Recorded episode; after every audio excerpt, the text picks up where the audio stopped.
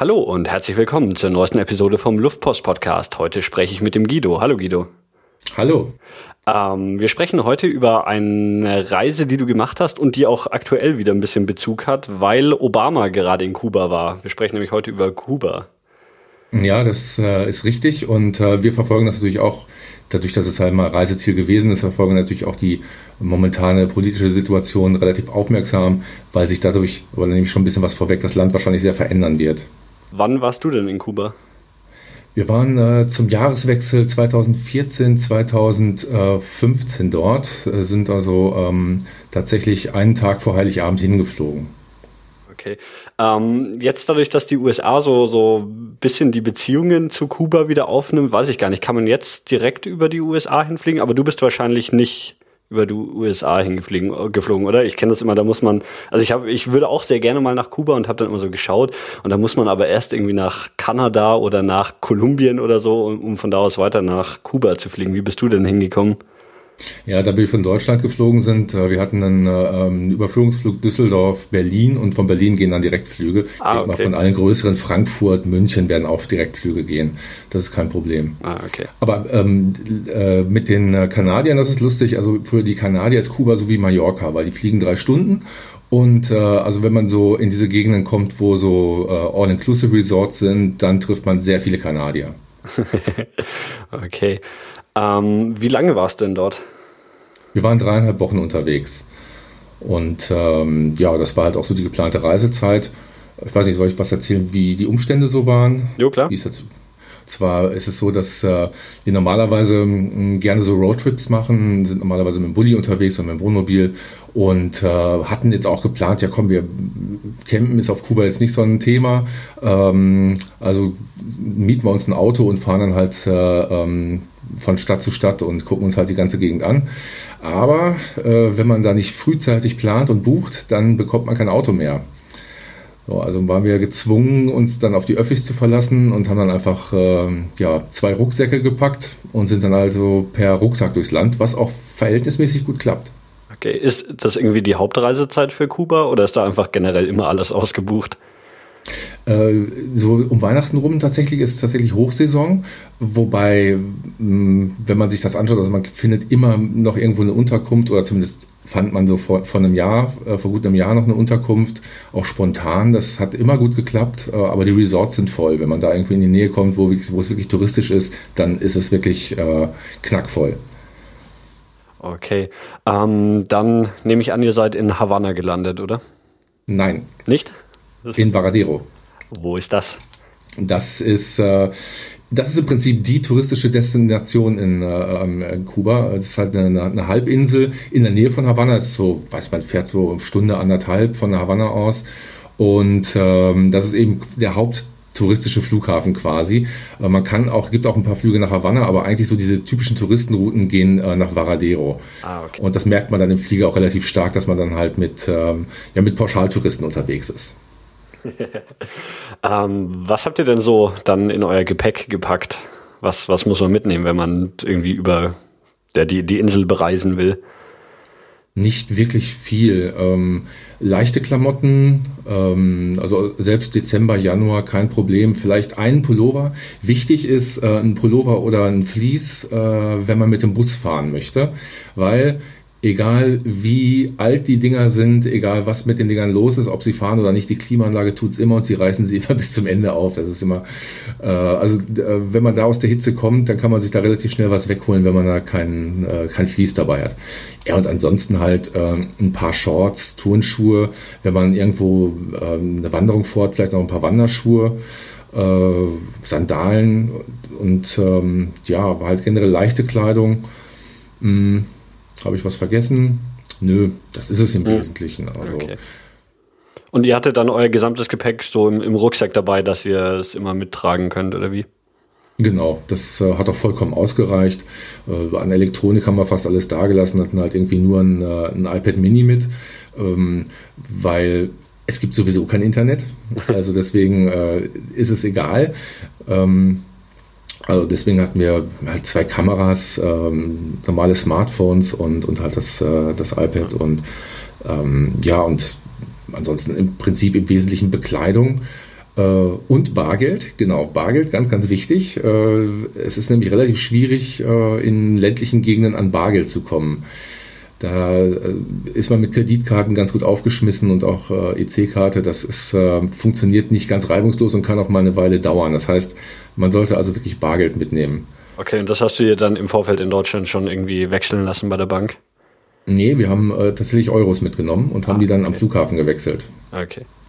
Wir um, ähm, hatten allerdings auch, und das war, das ist übrigens äh, ein Ratschlag, äh, den, ich geben kann.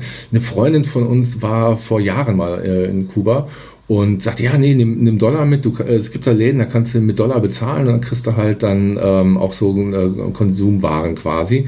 Äh, das haben wir dann beherzigt, äh, hatte mich natürlich dann nicht mehr schlau gemacht. Und vor drei Jahren ist, das, ist der Dollar als Tauschmittel oder als, als Zahlungsmittel dort abgeschafft worden. Die haben halt den konvertiblen äh, Peso eingeführt, der zwar dasselbe Wert ist wie der Dollar, aber der, den man deutlich schlechter gegen Dollar tauschen kann. Also bitte keine US-Dollar mitnehmen.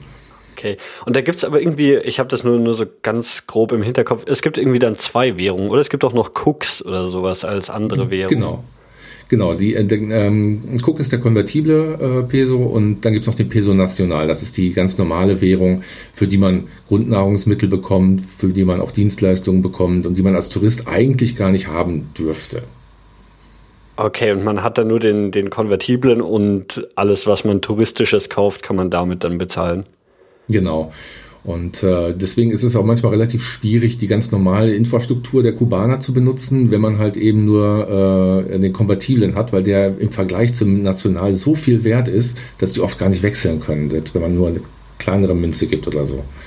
Okay, aber die, die würden schon wechseln, auch wenn es vielleicht verboten ist. Ähm. Es äh, ist eine gute Möglichkeit, an äh, Peso Nacional zu kommen, ähm, mit Cook zu bezahlen und sich Wechselgeld im Peso Nacional rausgeben zu lassen, ja. Okay. Und sind die dann, äh, oder stehen dann irgendwo die Preise immer in zwei Währungen da oder steht dann immer da, welche Währung jetzt die ist, die dort gerade gefordert ist? Oder wie, wie funktioniert das? Kommt auf den Laden an. Ähm, also manchmal gibt es äh, doppelte Auszeichnungen, ist aber relativ selten. Meistens hat man halt einen Laden, in dem bezahlt man äh, mit Peso Nacional. Das sind dann diese ganz normalen äh, ähm, Nahrungsmittelgeschäfte und dann gibt es halt eben so Supermärkte und ähnliches, äh, wo man dann halt auch wirklich ähm, ja, fertig zubereitete oder so, so abgepackte ähm, Nahrungsmittel bekommt, äh, wo man solche Sachen wie Bier bekommt und so. Und äh, da bezahlt man komplett mit dem Kompatiblen, äh, was auch heißt, die Leute, die also keinen Zugang zu, dem, zu dieser harten Währung haben, äh, die haben auch echt ein Problem. Hm. Okay. Ähm, Gab es sonst noch irgendwelche so so komische staatliche Eigenheiten oder die, ja, so, so, muss, muss man Visum beantragen für Kuba? Ja, man braucht eine Touristenkarte. Die kriegt man über verschiedene spezialisierte Reisebüros. Einfach mal googeln. Die kostet auch eine Kleinigkeit. Ich weiß es jetzt gar nicht mehr, was sie gekostet hat, aber die ist ganz relativ wichtig und die muss auch sauber ausgefüllt sein. Da achten die Fluggesellschaften auch drauf, dass die ähm, äh, wirklich äh, komplett äh, in, in leserlicher Schrift ausgefüllt ist und ähm, ja, die braucht man eben zur Einreise. Dann bekommt man einen Abschnitt davon, soweit ich das erinnere. Nee, die wird abgestimmt, man bekommt sie wieder mit und muss sie bei der Ausreise wieder vorzeigen. Genau, sowas. Okay. Und sollte sie dann besser nicht verlieren? das äh, kann tatsächlich zum Problem führen, ja. Ähm, okay, dann würde ich mal sagen, springen wir nach Kuba und landen in Varadero. Was war denn so genau. ähm, euer, erster, euer erster Eindruck? Also ich habe hier meine Fotogalerie vor mir und sehe hier die Flügelspitze ähm, und sehe halt eine, äh, die, die, die Mauer, die den Flughafen einfasst und zugleich, wo halt äh, zwei Stücke fehlen von dem Beton.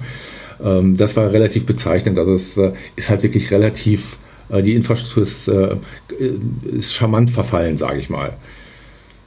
Das äh, war so der erste Eindruck. Und dann ähm, kommt man halt eben quasi ins Flughafengebäude ähm, und der, die Einreise ist auch relativ aufwendig. Also man muss erst einmal durch den, ähm, was denn, durch den Immigration muss man erst einmal durch. Das sind so Einzelkabinen. Da steht man auch wirklich Schlange und man ist so ein bisschen tatsächlich an, an äh, ähm, Osteuropa äh, erinnert. Äh, wo man wirklich dann lange Schlange steht und dann einzeln aufgerufen wird, äh, in die Kabine muss. Äh, man sieht zwar dann denjenigen, der in der Kabine ist, aber man sieht bis zuletzt den Beamten nicht, der dahinter sitzt. Und dann wird man fotografiert, muss auch die Brille abnehmen und wenn man eine trägt. Und ähm, äh, wird, bekommt dann Fragen gestellt. Zu der Zeit war das äh, äh, mit Ebola relativ aktuell und kriegt dann so Fragen gestellt, ob man gerade irgendwie kürzlich in Afrika war oder Verwandte in Afrika waren und solche Dinge. Ich denke mal, das wird nach aktueller Lage angepasst. Ja, und dann gibt es dann halt noch Zoll.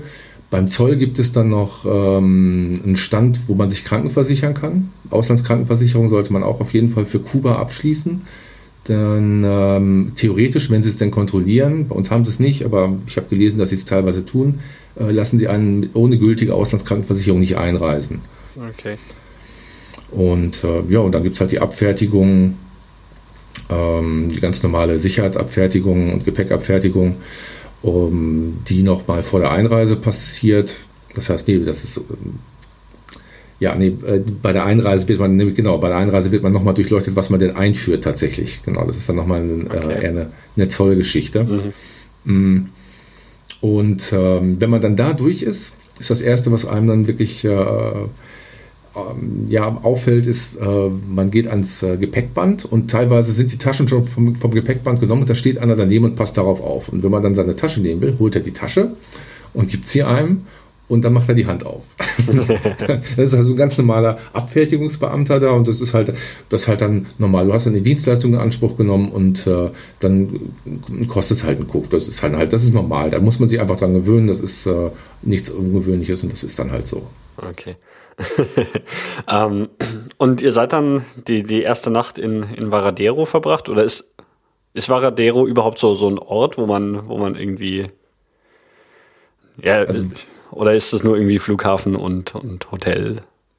Naja, also der Flughafen Varadero ist vom eigentlichen Varadero sogar noch ein ganzes Stück entfernt. Aha. Und Varadero ist dann tatsächlich äh, eine Halbinsel, die abgeschlossen ist, wo man auch als, ähm, als normaler Kubaner nicht reinkommt. Und die ist halt voll mit, äh, mit, mit, mit Resorts. Also da waren wir auch gar nicht. Mhm. Wir sind dann ähm, mit dem Taxi nach Matanzas gefahren.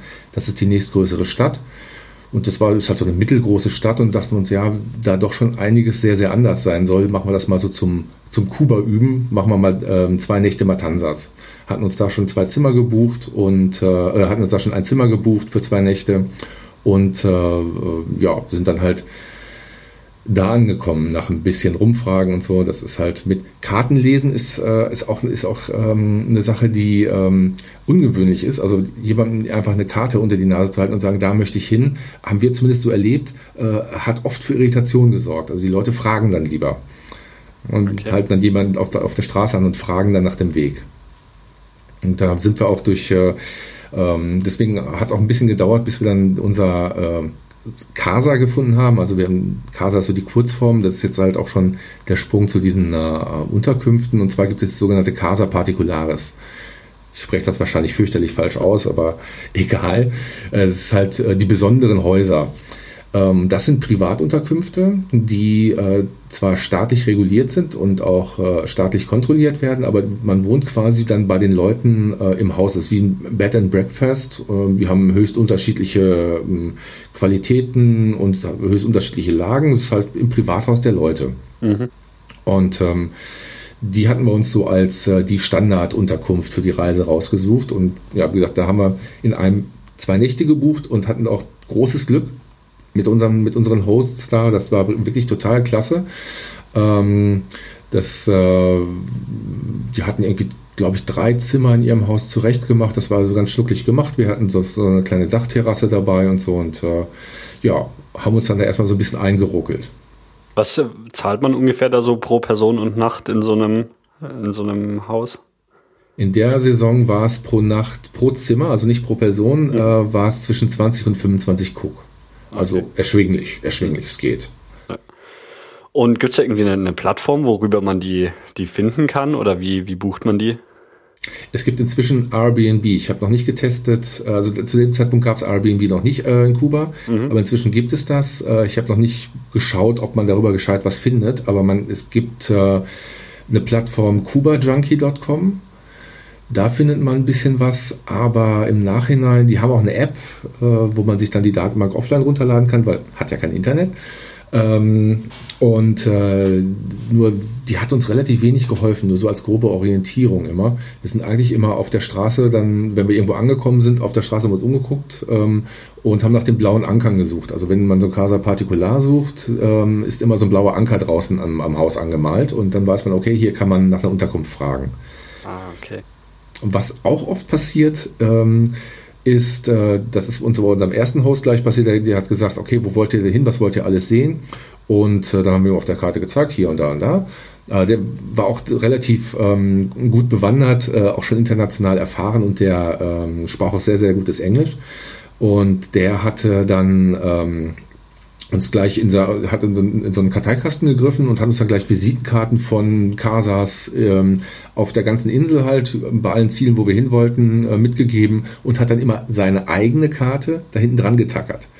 So, jetzt ist die Karte von diesem einen Casa wieder zurück zu diesem äh, äh, Casa, was er empfohlen hat, gereist und hat dann wiederum seine Karte in ihre eigene Kartei aufgenommen. Und so ah. verteilen sich dann die ganzen Karten über die ganze Insel. Okay, eigentlich ganz geschickt, so ein analoges mhm. Empfehlungsnetzwerk. Ja, man muss sich was, das, das ist halt, das ist typisch kubanisch. Man muss sich was einfallen lassen, wenn es anders nicht geht. Ähm, habt ihr dann in der Stadt oder ich, ich, nehme an, ihr habt dann einfach in der Stadt angefangen, irgendwie Sightseeing, die Stadt zu erkunden. Was gibt's da zu sehen? Also Matanzas ähm, ist jetzt wirklich, ist es kein wirklich touristisches Ziel. Wir hatten dann nur gesehen, es ist nah am Flughafen, es ist mittelgroß und man kommt da relativ gut wieder weg, weil es gibt einen zentralen Busbahnhof. Es gibt halt so ein, so ein Kastell, das haben wir uns angeschaut, aber im Wesentlichen haben wir uns einfach mal die, ähm, ja, die, äh, die ganze, äh, einfach mal angeschaut, wie, wie leben die, wie erkennt man einen Laden, wo man einkaufen kann. Ähm, und äh, ja, einfach üben quasi. Ne? Wie, wie, läuft das mit dem Geld, wie ticken die Leute und so. Ähm, und äh, im Matan, das war noch relativ angenehm, dadurch, dass es nicht so touristisch ist, äh, wird man auch nicht so häufig angesprochen. In den Touristenzentren ist es auch schon relativ extrem, dass man angesprochen wird äh, und verschiedene Dienstleistungen angeboten bekommt. Äh, Taxi, Zigarren, Schnaps ähm, und wir haben von alleinreisenden äh, Jungs auch gehört, dass die teilweise auch Frauen angeboten bekommen haben. Mhm. So. Also das ist schon relativ, ähm, relativ ausgeprägt. Muss man halt auch wieder mit umgehen lernen, muss man halt freundlich ablehnen und dann geht es auch meistens. Also richtig penetrant wird es eigentlich nie. Okay, muss man irgendwie Angst haben, dass man übers Ohr gehauen wird bei solchen Angeboten? Also sie versuchen natürlich, ähm, sich irgendwo m, ihren Lebensunterhalt äh, zusammen zu verdienen. Ähm, ganz klar, sie versuchen einem schon ein bisschen Geld aus der Tasche zu ziehen, aber ähm, wenn man eine Vereinbarung trifft und einigt sich auf irgendeine Sache, auf einen Preis, eine Zeit, äh, eine Fahrt, irgendwas, dann gilt das. Soweit unsere Erfahrung. Also es ist nie so gewesen, dass wir ähm, irgendwo uns geeinigt haben, äh, für etwas bezahlt haben und es dann nicht bekommen haben. Okay. Und es ist sicher. Also es ist, dass man da überfallen wird äh, oder ausgeraubt wird, ist so gut wie ausgeschlossen. Okay. Ähm, du meintest ja vorhin, dass es quasi das Mallorca der Kanadier ist. Ähm, was, was trifft man denn so für andere Touristennationen in Kuba? Äh, was haben wir getroffen? Also wie gesagt, Kanadier, ähm, US-Amerikaner tatsächlich äh, in Havanna. Dann äh, Deutsche sind relativ viele da, Franzosen, einige. Ja, das waren, glaube ich, so die größten Gruppen, denke ich. Hm. Ähm, wahrscheinlich ist ja, oder ein wichtiger Teil wahrscheinlich, wenn man nach Kuba kommt, ist ja so, also ich meine, ich, man, man kennt so diese Fotos von irgendwie diesen, wie, wie du vorhin meintest, charmant heruntergekommenen Straßenzügen, die mhm. alten Autos und so weiter. Ähm, ja, was, was waren da so deine Erfahrungen? Also erstmal, ähm, wenn jemand ein Auto hat, äh, was, was, was fährt, dann kann man ihn auch auf jeden Fall um eine Taxidienstleistung anhauen. Das, das funktioniert ganz gut, muss man sich halt ein bisschen umtun und ähm, anschauen, was er so genau, ähm, was er so ganz genau da anbietet. Wir beispielsweise, als wir von äh, ähm, Matanzas dann wieder weggefahren sind, sind wir über Havanna gefahren und äh, hatten einen Bus genommen, hatten noch ein äh, anderes Paar getroffen und äh, haben gesagt, komm, dann tun wir uns zusammen, bevor wir jetzt sechs Stunden auf den nächsten Bus warten, nehmen wir uns ein Taxi. Mhm. Und äh, dann hieß es halt, ja, wir holen einen kleinen Bus und dann stand halt irgendwann, stand halt irgendwann ein alter Chevy da. Das ist auch kein Kleinbus. Ja, doch, doch. Haben wir reingeguckt, da haben die da drei Bänke eingebaut. War das halt ein Kleinbus. ne? Und dann so halt. Also es ist halt äh, alles verhandelbar, es gibt für alles irgendwie Optionen, es gibt viele mhm. Überraschungen, man muss sich das halt alles wirklich angucken und da halt offen für sein einfach und dann, dann, äh, dann klappt das auch.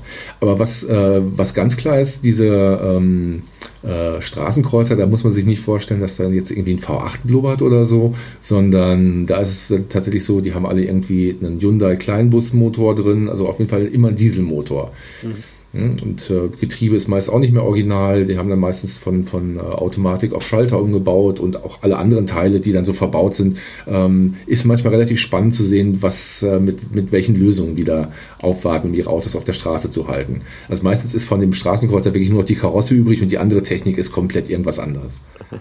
Okay, aber sind dann sind dann wirklich viele von diesen, ich weiß nicht was, so 50er Jahre amerikanischen Cabrios oder ist es dann doch eher so die die japanischen Kleinwägen, die die Straßen dominieren? Äh, kommt ein bisschen auf die Gegend an. Ähm, Cabrios findet man vor allen Dingen in Havanna, weil das sind dann wirklich die äh, irgendwelche Taxis für Touristen. Äh, aber die, das normale Transportwesen ist durchaus mit äh, sehr, sehr vielen alten äh, amerikanischen Autos unterwegs und das schließt auch Lastwagen mit ein. Ähm, japanische Kleinwagen sieht man eigentlich gar nicht. Okay. Was es gibt teilweise sind ein paar französische Autos aus den 90ern, die findet man noch. Und ähm, ja, äh, ansonsten wirklich äh, sowjetische Fahrzeuge auch noch, so aus den 70ern. Äh, gerade so LKWs sieht man einiges. Und äh, die, die Busse sind äh, chinesisch. Also wenn man mit dem Bus fährt, ist man mit dem Chinesen, äh, chinesischen Bus unterwegs und äh, hm, ich bin zwei Meter groß, hatte da so ein bisschen zu leiden.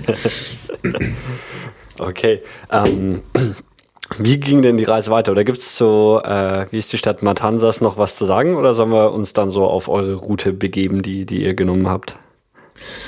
Also was vielleicht noch erwähnenswert ist, ist, dass wir ja äh, am 23. hingeflogen sind. Das heißt, der nächste Tag war Heiligabend. Mhm. Und wir hatten eigentlich äh, gedacht, ja, Weihnachten interessiert da keinen. Weitestgehend war das auch so. Aber es ist schon so, dass irgendwo die Familie ähm, dann zusammensitzt und zumindest zusammen isst. Und da wir jetzt halt gerade frisch eingetroffen getroffen, war, getroffen waren, waren, dann haben wir halt äh, abends da mit der Familie gesessen und haben halt gut kubanisch gegessen.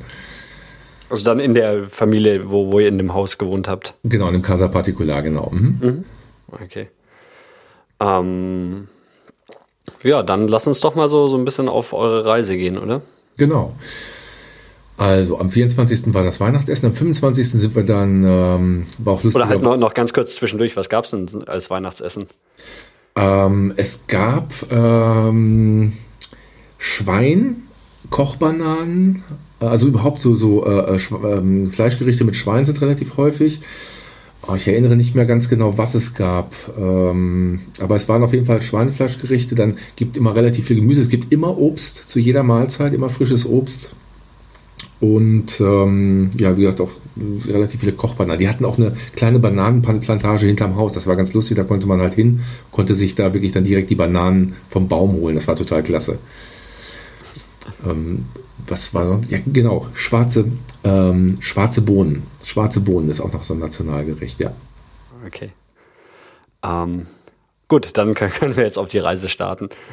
Ja, wir sind dann äh, zum Busbahnhof in Matanzas und äh, wollten, äh, sind dann nach, ähm, weil, äh, nach, nach äh, Vinales gefahren äh, Taxi oder äh, die Route führt dann über Havanna und da war dann halt, haben, sind wir halt im Prinzip mit dem Bus in Havanna angekommen.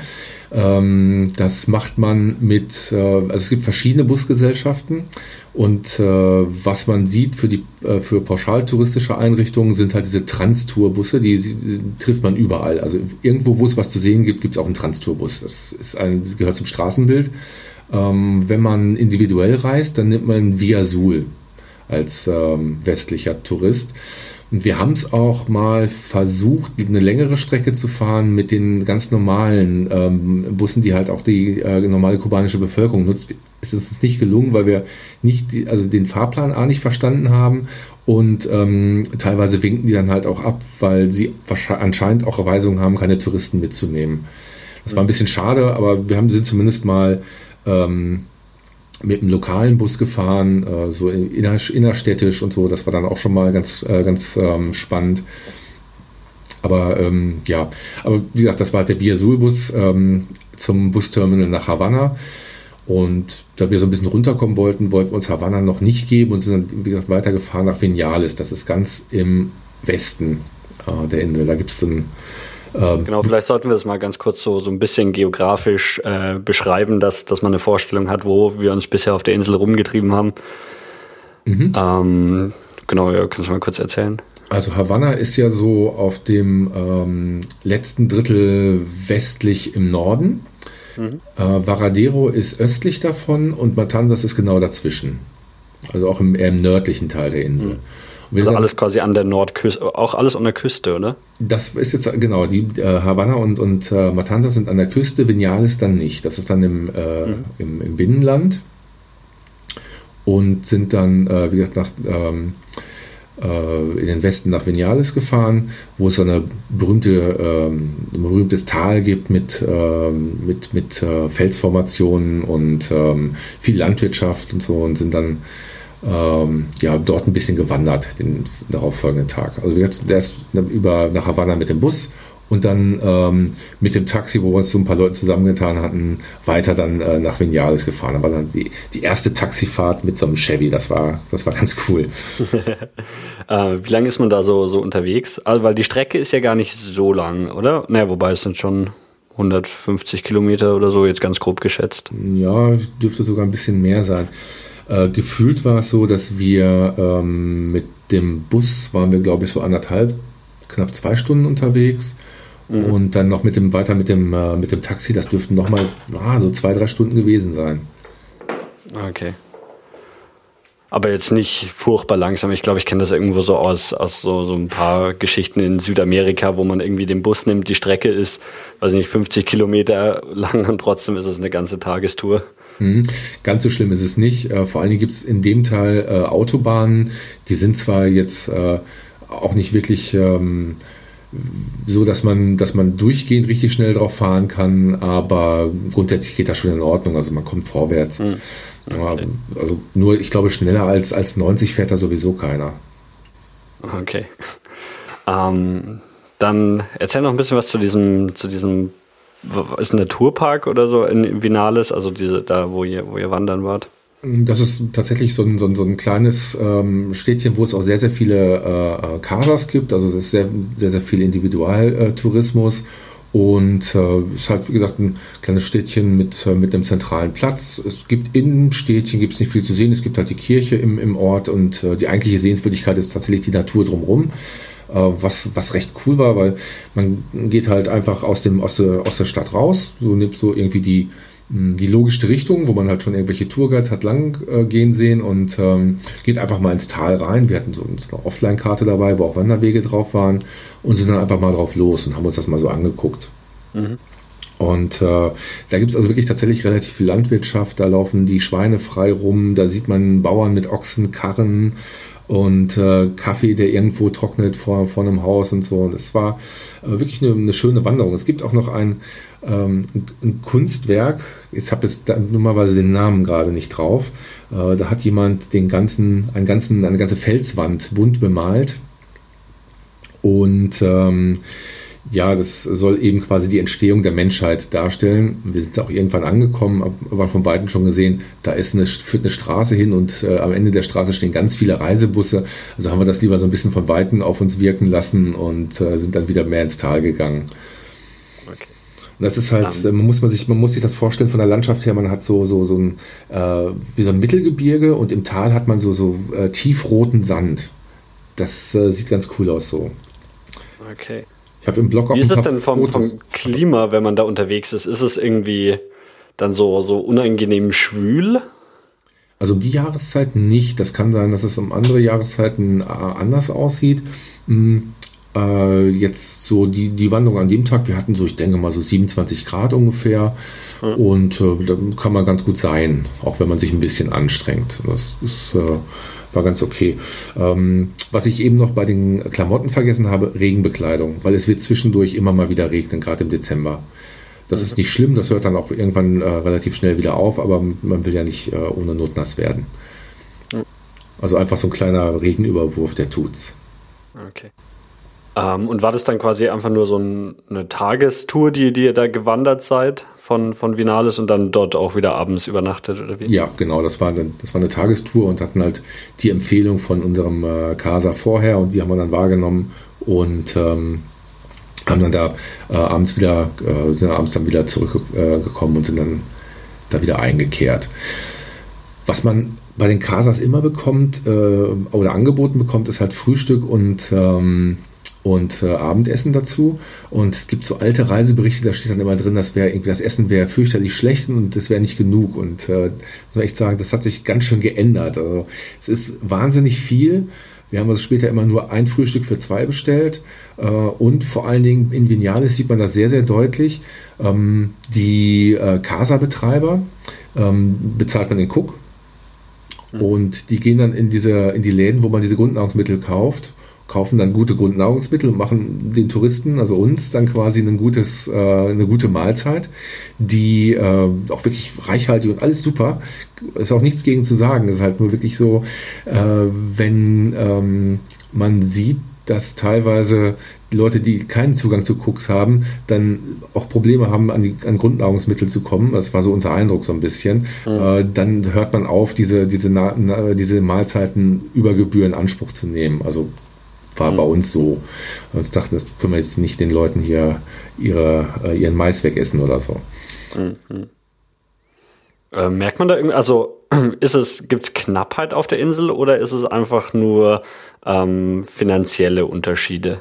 Es sind finanzielle Unterschiede und ich glaube nicht, dass man, äh, dass man auf, äh, in Kuba verhungern muss. Das, den Eindruck hatten wir nicht. Also Grundnahrungsmittel. Es gibt auch äh, in Bäckereien äh, Zeiten, wo Brot umsonst ausgegeben wird, glaube ich, auf Bezugsschein. Okay. Ähm, so ganz durchschaut haben wir das System nicht. Nur als wir mal in so einer Bäckerei einfach nur Brot kaufen wollten, haben sie uns nicht gelassen. Wir haben nicht wirklich rausgekriegt, warum. Dazu sprechen wir zu äh, schlecht Spanisch. Ähm, und ähm, das äh, Spanisch, was äh, in Kuba gesprochen wird, ist auch nochmal so ein eigener Schnack halt. Ne? Im wahrsten Sinne des Wortes. Okay, ähm, aber sonst kommt man irgendwie mit Englisch und Händen und Füßen auch einigermaßen durch. Ja, wie immer halt. Ne? Also ja. äh, selbst wenn man irgendwo ist, wo, wo die Leute wenig Englisch sprechen, irgendwie geht es immer, nur eben solche Feinheiten werden dann halt schwierig. Ne? Mhm. Und in den Touristenzentren sowieso, da ist es überhaupt kein Problem, da sprechen alle Englisch. Okay. Ähm, so, also dann war Vinales so, so der, der erste Ort, den ihr bereist habt, von, von wo an ging es dahin dann weiter? Also wir sind dort tatsächlich äh, zwei Tage geblieben und äh, nach der Wanderung, am Tag nach der Wanderung, ähm, sind wir äh, auf eine vorgelagerte Insel. Den Tipp hatten wir dann noch vor Ort bekommen. Äh, gefahren mit dem Taxi, hatten uns auch wieder zu vier zusammengetan. Und zwar ist das die Cayo Huita, äh, Cayo Hutias. Ähm, das ist eine vorgelagerte Insel im, im Norden, an der Nordküste auch wieder. Und die ist unbewohnt. Und es gibt ganz häufig ähm, äh, so Inseln, die vorgelagert sind, die mit am Damm, mit dem Festland verbunden sind. Und äh, da sind wir mit dem Taxi hingefahren. Da gibt es halt eine Bar, die ist halt tagsüber offen. Und ansonsten gibt es halt Strand. Die Insel ist sechs Kilometer lang.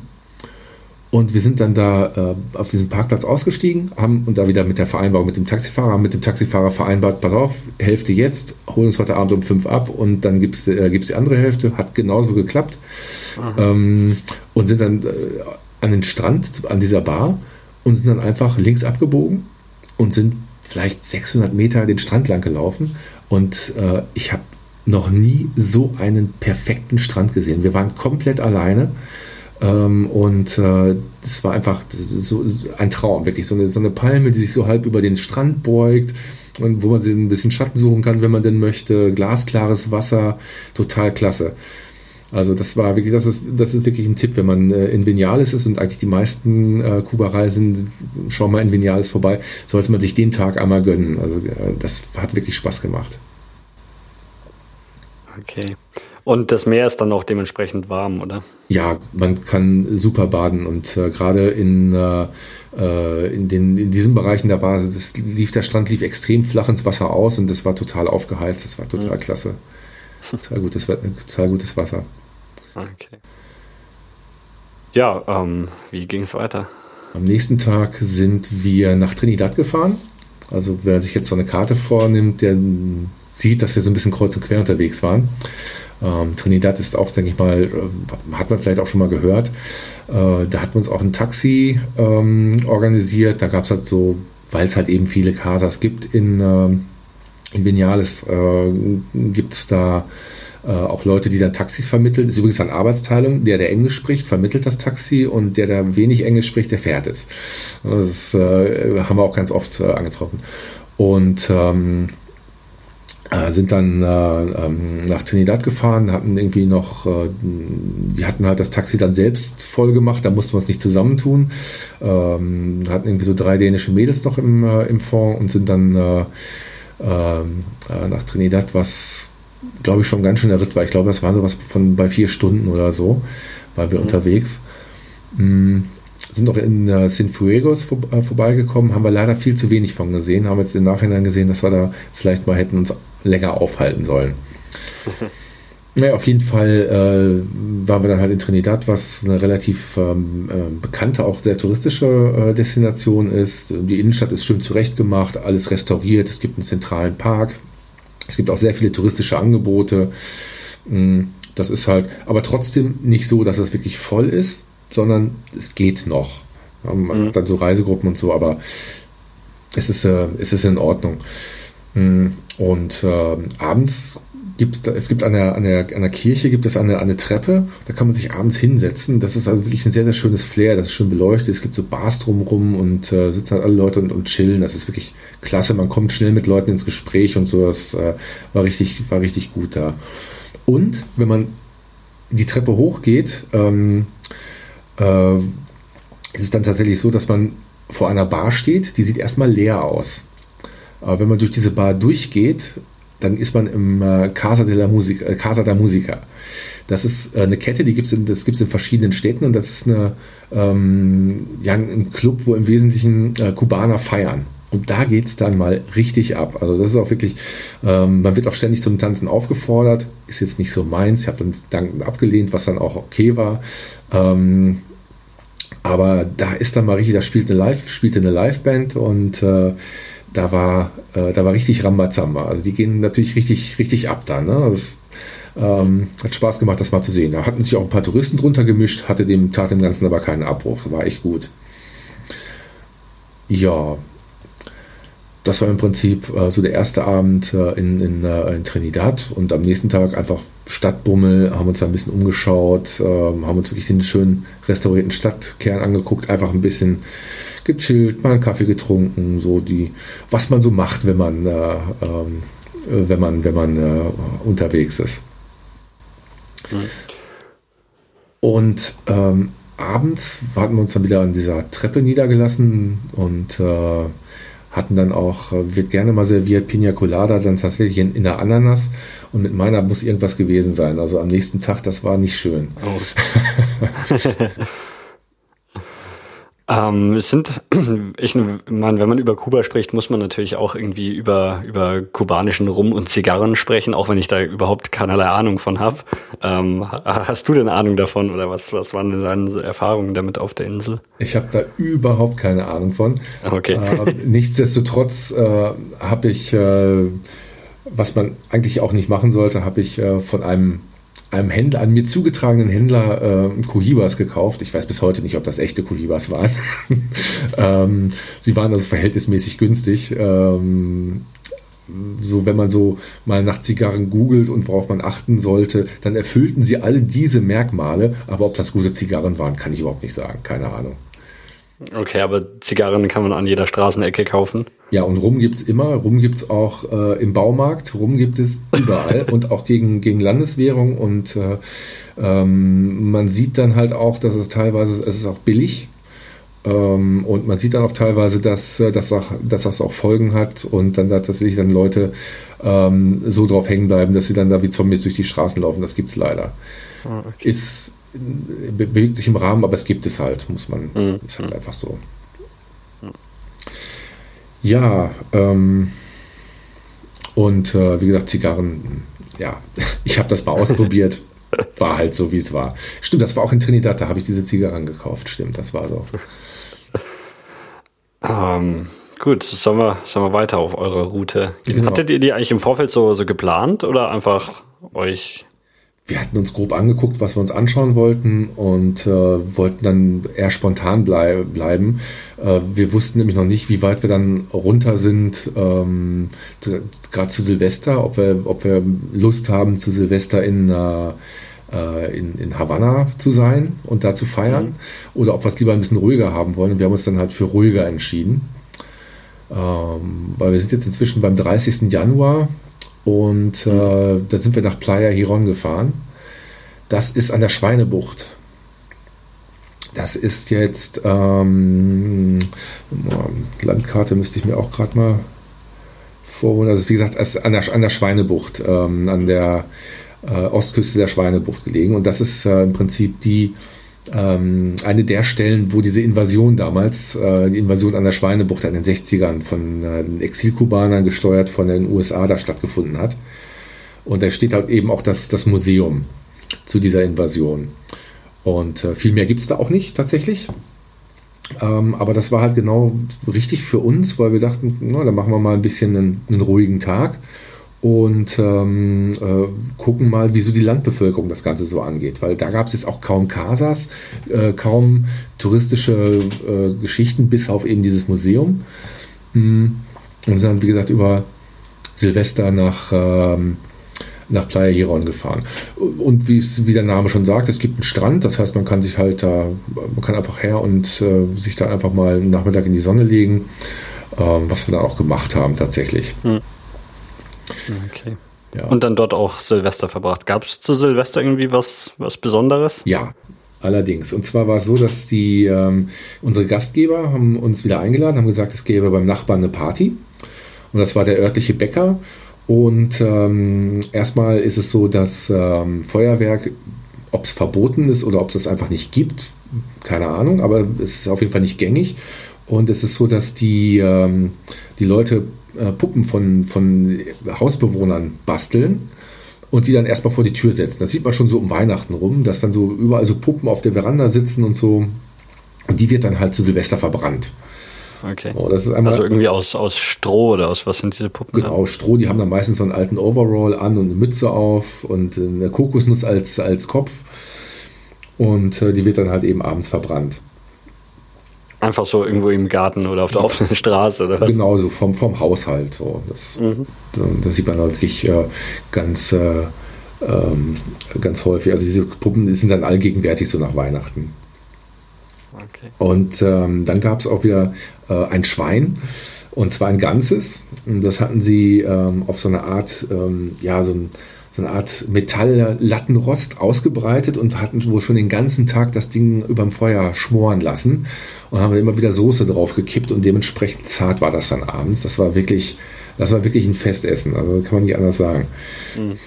Und da war es dann auch wirklich so, da, ähm, wir wurden dann an den Tisch gebeten und ich saß dann halt an, äh, halt am Tisch, da stand auch Salat und alles mögliche, die schwarzen Bohnen auch wieder.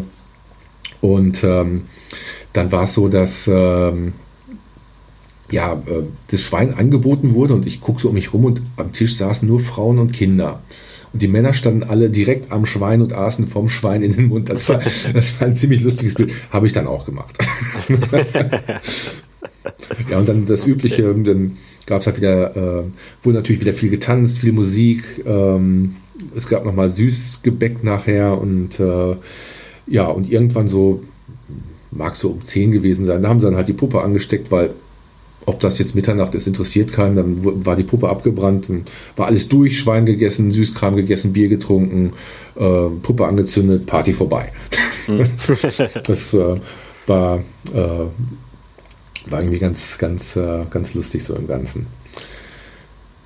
Ja, das war so Silvester in, äh, mhm. in Kuba. Ähm, ja, wie, wo ging es dann hin weiter? Dann sind wir nach Havanna gefahren tatsächlich.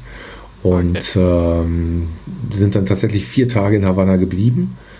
Äh, wir mussten aber mussten wir Geld holen. Das geht in Havanna am besten.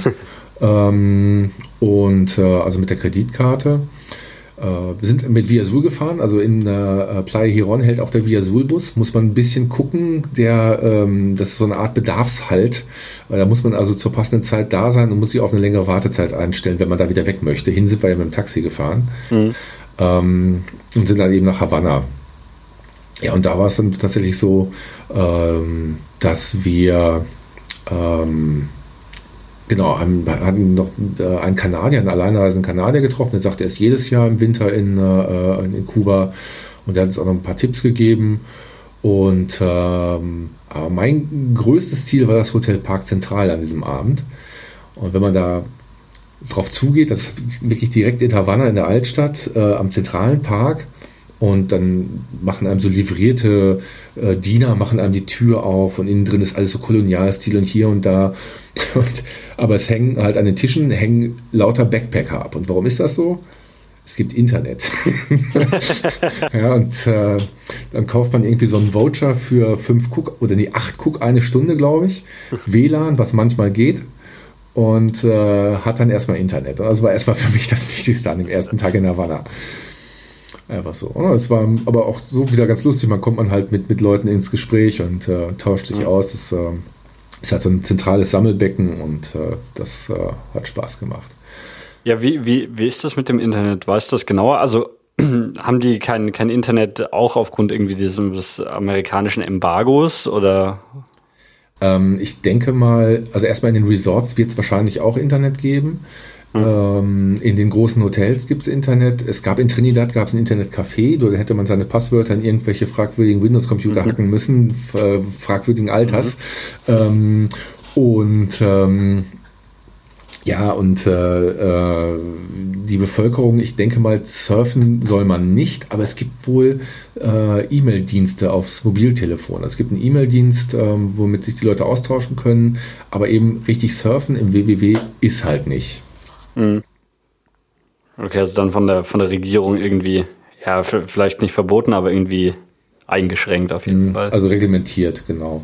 Ah. Äh, ich habe mal gehört, an den Unis soll es auch ähm, ein ganz ordentliches Internet geben und das soll sich jetzt ja auch wandeln. Also die, die US-Telcos, die stehen ja schon in den Startlöchern, um, äh, um da halt diesen, diesen, äh, diesen Wandel mitzugestalten, sage ich mal. Mhm. Okay.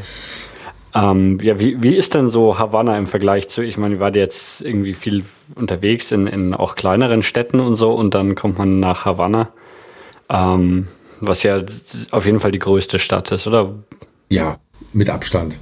Ähm, erstmal Havanna ist riesig mit, mit, allen, äh, mit allen Vororten. Einwohnerzahl habe ich jetzt gerade nicht parat. Ähm, aber es ist halt wirklich groß und es gibt viele Stadtteile, die auch sehr unterschiedlich sind. Wir hatten uns dann erstmal direkt in der Innenstadt niedergelassen und da gibt es halt zwei, äh, im Wesentlichen zwei Teile.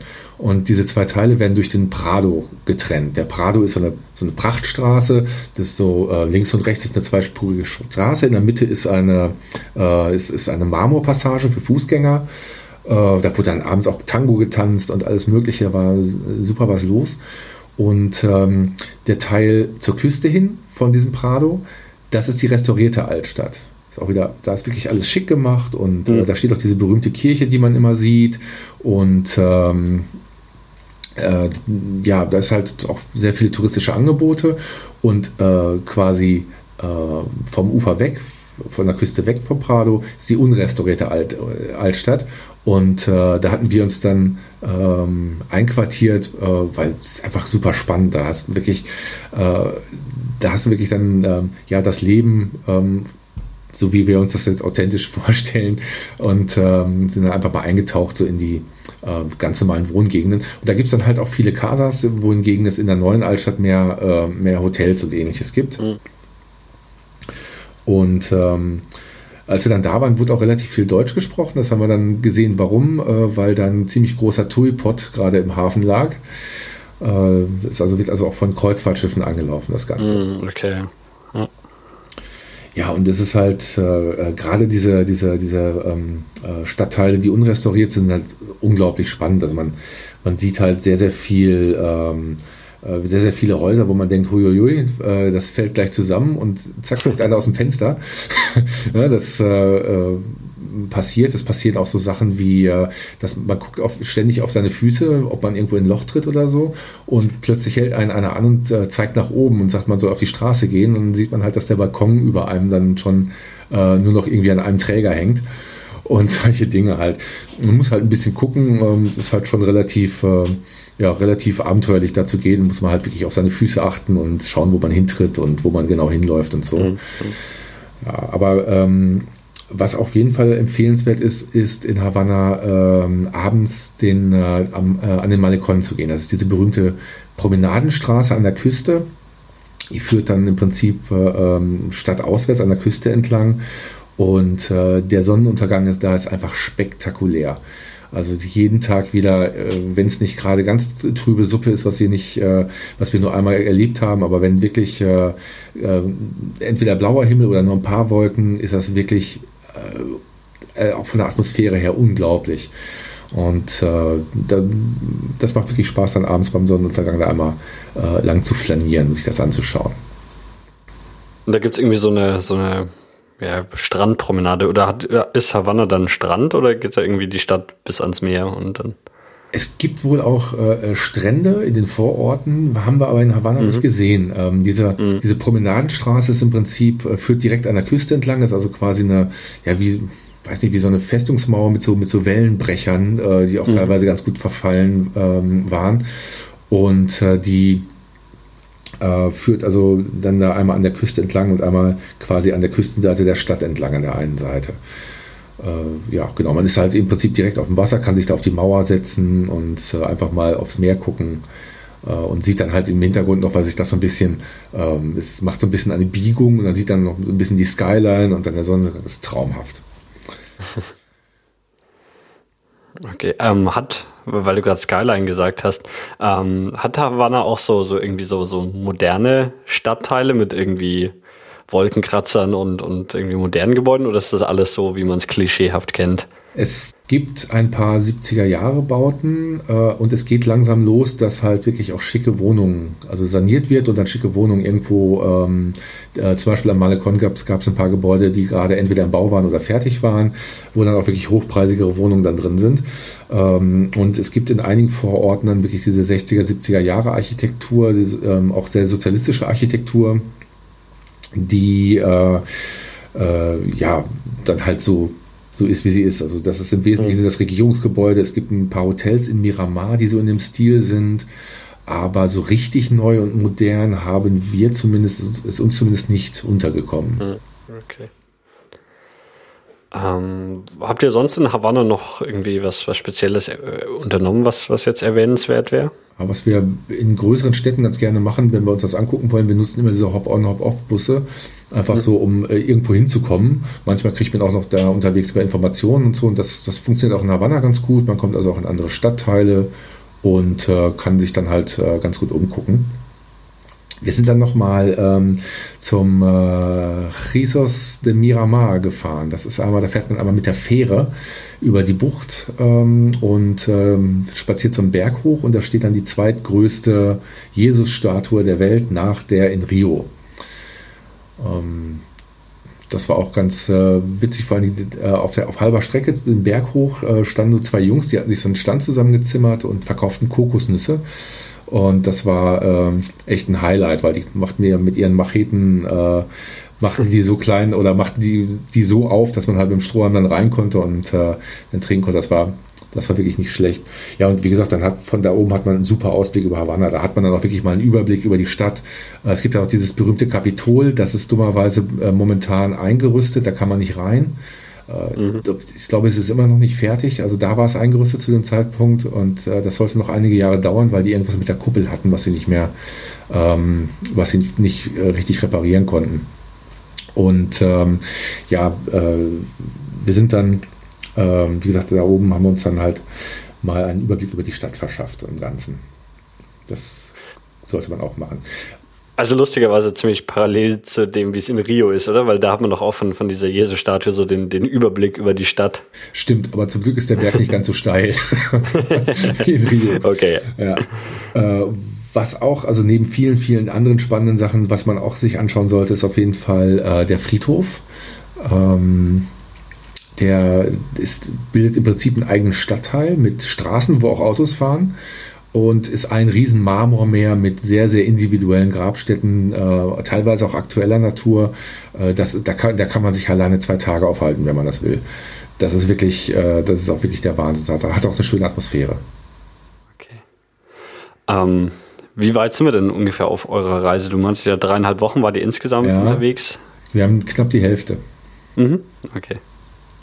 Ähm, wir sind danach äh, nach Sancti Spiritus gefahren. Das ist eine etwas unbekanntere Destination. Das ist jetzt wieder im Prinzip äh, runter in den Süden, weiter in den Osten. Ähm, und wir haben dann immer gesagt, so Sancti Spiritus ist im Prinzip so wie Trinidad ohne Touristen. Also es ist im Prinzip eine ganz, ganz ähnliche Stadt. Nicht ganz so äh, aufpoliert, aber die Leute scheinen recht wohlhabend zu sein. Und da, und es war schön ruhig, unaufdringlich. Ähm, und man konnte sich halt nochmal genau ähm, ja, nochmal noch mal so kubanisches Leben halt anschauen. Und das, äh, ähm, das, hat, das hat auch wirklich, ja, das war einfach so ein paar Tage Ruhe, Stadtbummel und äh, sich halt Sachen angucken. Mhm. Ähm, ach ja, genau, da war es so, äh, auch da wieder eine Eigenheit im Land, äh, als wir den Bus genommen haben von, von Havanna aus. Man hat uns also gesagt, wir sollen auf jeden Fall immer eine Stunde da sein, bevor der Bus äh, kommt und am besten schon am Tag vorher ein Ticket kaufen. Das ist uns irgendwie nicht gelungen, das hat nicht geklappt. Auf jeden Fall standen wir dann anderthalb Stunden vorher da und ähm, haben dann auch gemerkt, warum das nicht ging mit dem Ticket. Weil da war eine Riesenschlange von Leuten und ähm, ja, die standen halt an und es wurde irgendwie eine halbe Stunde vor Abfahrt, zehn Minuten vor Abfahrt. Die ersten hatten schon entnervt die Schlange verlassen und hatten sich ein Taxi genommen. Und dann kommt der Bus und erst dann fangen die am Schalter an zu arbeiten. Aber ist ja auch logisch, weil sie können nur dann sehen, wie viele Plätze noch frei sind, weil sie haben ja kein Internet. das, und, äh, das ist halt einfach so. Da muss man halt ja. einfach geduldig anstehen und äh, das ist auch sowieso Warten ist so eine ganz äh, so eine Sache, die, die macht man ganz häufig da. Da darf man sich auch nicht äh, von unterkriegen lassen. Einfach mal irgendwo rumstehen und auf was warten. Das ist halt so. Okay. Ähm, genau. Und dann ähm, äh, sind wir halt nach St. Spiritus über Santa Clara. Da ist der Bus liegen geblieben im Terminal und hätten wir das gewusst, wie lange das gedauert hat, hätten wir uns auch noch das äh, Che Guevara Mausoleum angeguckt. Aber das wussten wir halt vorher nicht. Das war ein bisschen schade. Naja, wie gesagt, und äh, äh St. Spiritus, schönes, nettes Städtchen, wenig Touristen, trotzdem gut zum, äh, zum Flanieren, äh, liegt so ein bisschen an den Bergen und so, das ist äh, ganz nett. Ja, und dann sagt die Spiritus, äh, war es auch wirklich äh, so von den, von den ganzen Märkten her und so, das sah alles relativ wohlhabend aus. Wir haben nicht rausgekriegt, woran das lag, aber das, äh, denen, denen schien es gut zu gehen. Und, aber mhm. an, am Tourismus kann es nicht gelegen haben. okay. Ja, und ähm, da sind wir, äh, als wir dann so in diesem ruhigen Städtchen waren, wuchs so der, der Wunsch, hm, Strand wäre nicht schlecht. Mal wieder Strand, äh, lass uns irgendwo an die Küste fahren. Hm, also bisher war ihr quasi einmal am Strand, nämlich da, ich habe den Namen schon wieder vergessen, irgendwo im Norden. Ja. Auf dieser Halbinsel, oder? Und bis seitdem dann quasi nicht mehr wirklich am Strand gewesen. Nee, äh, einmal auf der Halbinsel und dann in Playa Hiron. Da war ah, ja, genau. auch noch genau. Strandtag. Okay, und wo, wo ging es dann das nächste Mal zum Strand? Das nächste Mal zum Strand, also wir dachten, wir fahren mal zur Küste und da wird sich schon irgendwas ergeben, hat ja sonst auch immer geklappt. Und dann sind wir nach Ciego de Avia gefahren. Das ist so im Prinzip noch so 50 Kilometer von der Küste entfernt, ist aber halt im Prinzip die letzte äh, Station, die man mit Via Sul da erreichen kann. Und haben uns da mal umgeguckt, haben gedacht, irgendeinen einheimischen Bus, irgendwas müssen wir doch da kriegen, das muss doch irgendwie funktionieren, dass wir an die Küste kommen. Haben wir gelernt, nee, und da gibt es auch keine touristische Infrastruktur. Das Einzige, was es gibt, ist Cayo Coco. Und Cayo Coco ist ähm, wirklich eine, eine äh, ja, eine, eine, Insel, die auch unbewohnt war. Da gab es mal eine, eine Militärbasis. Ähm, und dann haben sie irgendwann angefangen, Resorts draufzustellen. Aber es gab, gibt auch noch zwei Unterkünfte. Ähm, einmal so ein, ja, ein Hotel, was, ähm, da sind wir einmal kurz gewesen, aber das war ellenlang irgendwie von der Küste entfernt. Und, äh, und ein, so, so ein Hüttendorf, so eine, ähm, ja, so, so Ekotourismus halt. Das war, mhm. das war ganz cool. Und haben uns dann halt einen Taxifahrer angeheuert und sind dann äh, nach Cayo Coco gefahren. Ähm, das kann man auch mit dem Auto erreichen, obwohl es irgendwie eine Insel ist, oder wie? Das ist auch mit dem Auto erreichbar, weil es auch mit dem Damm verbunden ist und der Damm ist in diesem mhm. Fall 40 Kilometer lang. Oh, okay. Das heißt, man fährt also schon ein Stückchen durchs, äh, äh durchs Wasser mhm. und ähm, kommt dann halt irgendwann auf dieser, auf dieser Insel, auf diesem, äh, ja, ja, im Prinzip ist es ja eine, dann, äh, eine halbe Insel, kommt dann halt irgendwann da an. Und ähm, dann ging es halt erstmal an Hotelsuche und sind halt erstmal auf die ähm, ähm, äh, in das ein Hotel gekommen, wo es halt, was uns halt nicht wirklich so zugesagt hat, äh, mhm. war zum Glück voll. Äh, äh, mit, anscheinend mit Bauarbeitern, die da weitere Resorts bauen sollten irgendwo. und äh, sind dann auf diesem, ähm, auf diesem Eco- Tourismuscamp da gelandet. Das war auch irgendwie äh, von dieser staatlichen Gesellschaft, äh, staatlichen Tourismusgesellschaft. Und äh, da haben wir mit viel, viel Glück noch die letzte Hütte bekommen.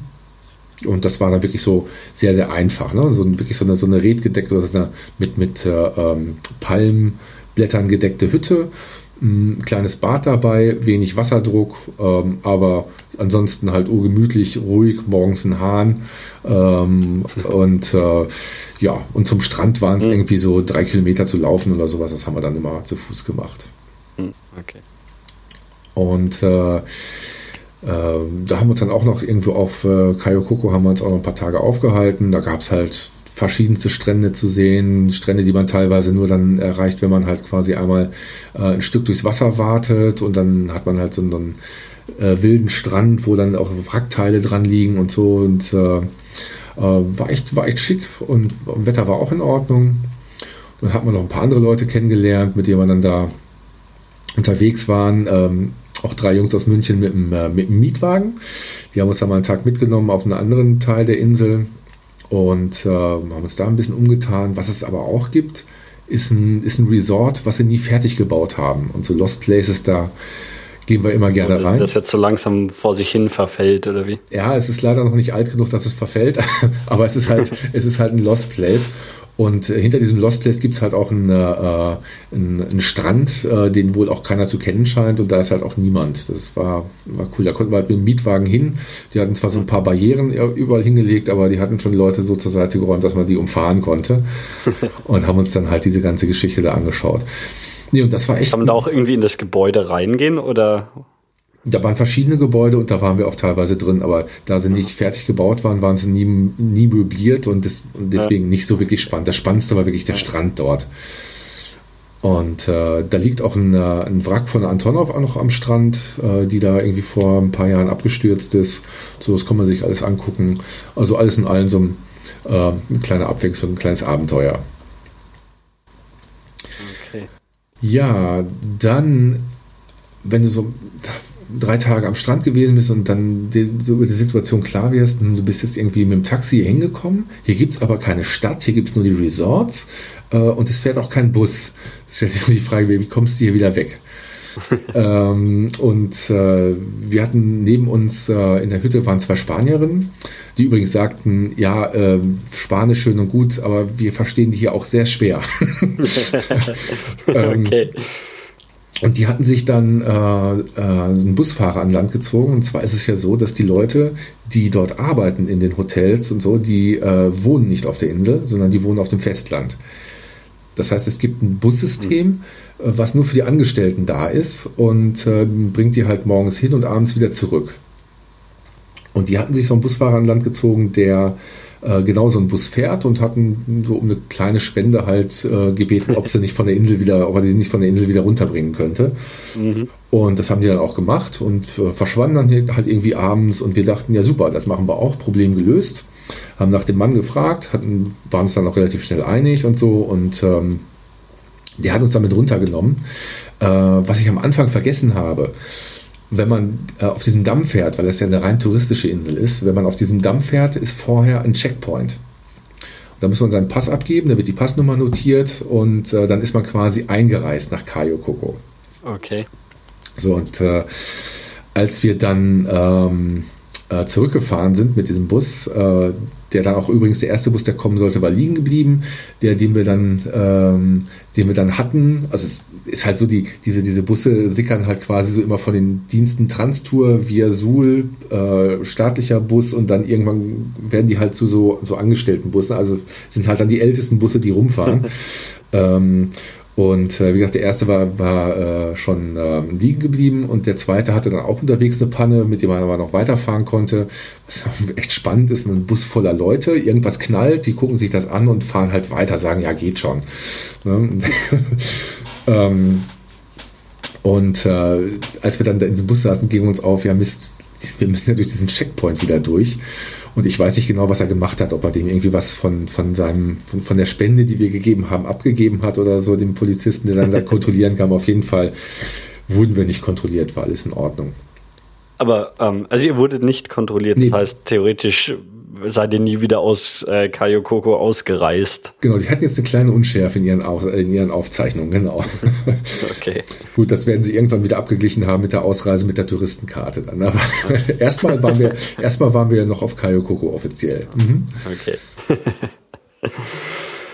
Okay, aber dann habt ihr es äh, in der Realität habt ihr es von der Insel runter geschafft. Äh, wo wo ging es dann hin? Dann wieder nach Ciego. Ähm, äh, wo wir auch schon gestartet waren, also wo wir von, von da aus hatten wir das Taxi genommen, mhm. wo wir diesen Wunsch verspürten, wieder an den Strand zu gehen, mhm. äh, hatten wir das Taxi nach Karakoko genommen und genau da fuhr halt der, der Angestelltenbus auch lang, hat das dann da rausgelassen, dann waren wir halt wieder am Busterminal. Mhm.